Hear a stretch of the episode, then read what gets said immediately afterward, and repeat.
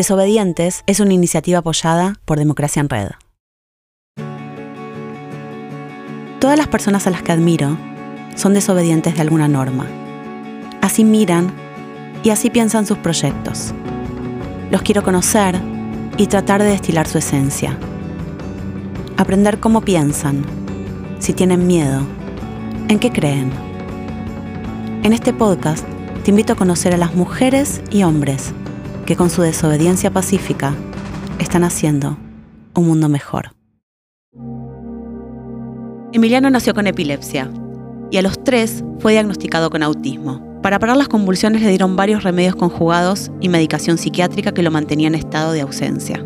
Hace cuatro años, su mamá, Valeria Salech, descubrió que el cannabis, además de calmar sus convulsiones, le devolvía la conciencia perdida por la medicación institucionalizada. Pero para darle ese remedio, Valeria tuvo que desobedecer.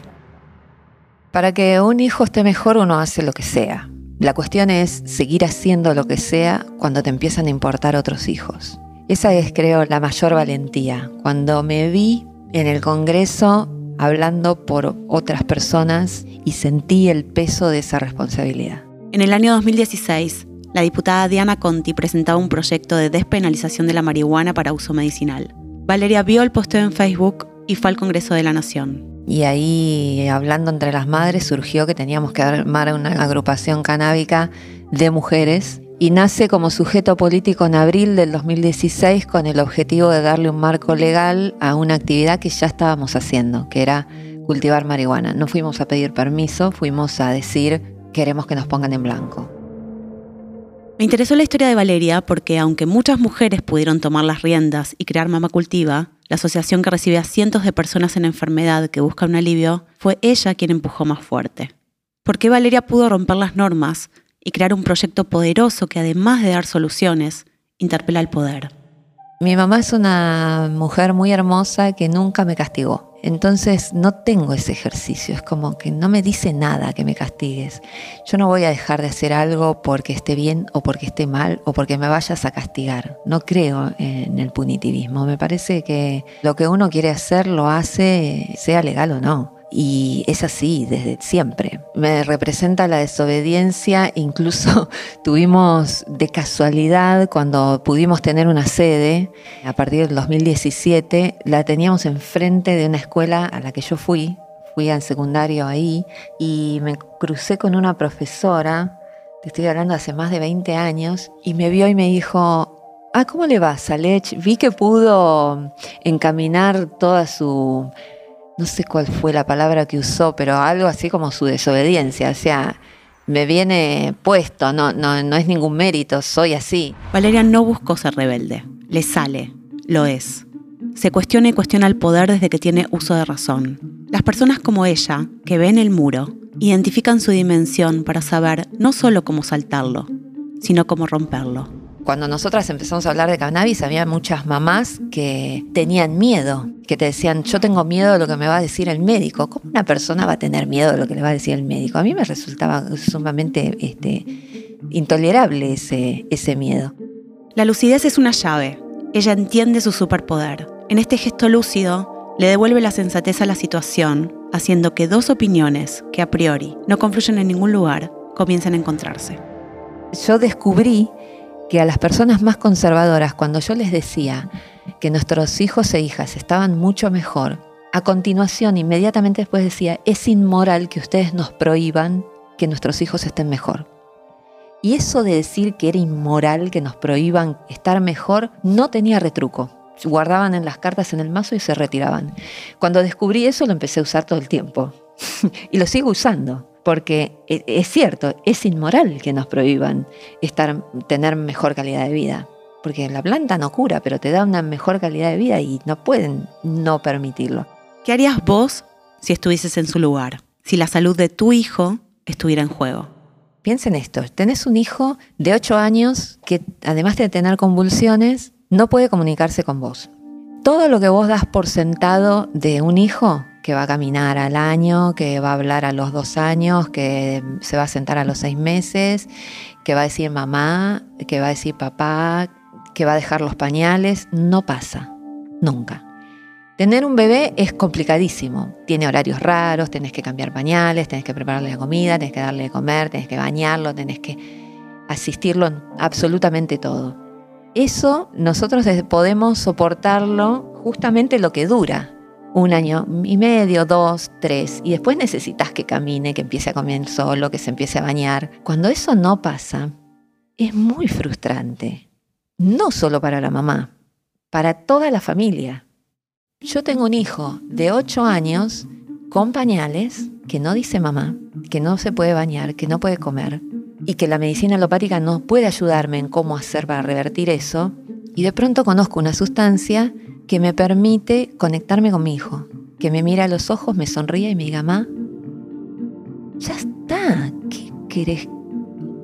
No es una convicción, está ahí, se llama Emiliano y tiene 13 años, se enojó hoy cuando salí de casa porque venía para acá, ya me tiene podrida, digamos, ya, pasamos para el otro lado, porque pude conocer la persona detrás de la medicación, eh, detrás de su condición clínica, hay un ser humano que hoy está aflorando y que hoy no, hace cuatro años, que eh, casi cinco, que está haciéndose conocer y la verdad que es bastante exigente, el chico es un poco denso, pero así lo quiero, así lo quiero, digamos, que quería eso. Valeria podría haberse quedado con el secreto, podría haber cultivado la planta ilegalmente solo para Emiliano, podría haberlo hecho sola. Sin embargo, sin embargo, soy mujer. Y cuando vos algo te sale muy rico, ¿no te dan ganas de compartir la receta? Cuando aprendes un tip para estacionar, ¿no se lo compartís a una amiga? Las mujeres somos eso. Yo lo lamento porque no sé cómo será el mundo de los varones, pero porque tienden a competir. Nosotras no. Cuando algo te sale bien, lo compartís. Y cuando sabes del dolor que es tener un hijo una hija en una condición eh, irreversible, y, ves a esa madre esclava de esa enfermedad, no podés dejarla ahí. Si tenés un tip, si tenés una receta, la pasás. Y si no, no sería mujer.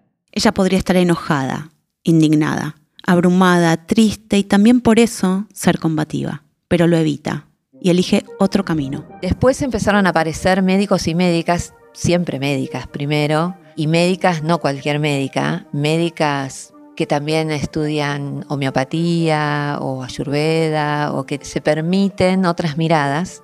Y médicos que trabajan con dolor empezaron a acompañarnos en el recorrido y ahí se me pasó el enojo y empezamos a pensar juntos y juntas estrategias para convivir con ese modelo médico de la mejor manera posible y ver de qué forma nosotras entramos a a disputar ese campo de la salud con nuestra experiencia, con nuestro recorrido, con nuestras visiones diferentes y siempre en un marco de respeto mutuo, porque, porque no es que yo estoy peleada con la medicina, estoy enojada con esa actitud soberbia del médico que tiene la verdad y no permite que, que vos le traigas otra.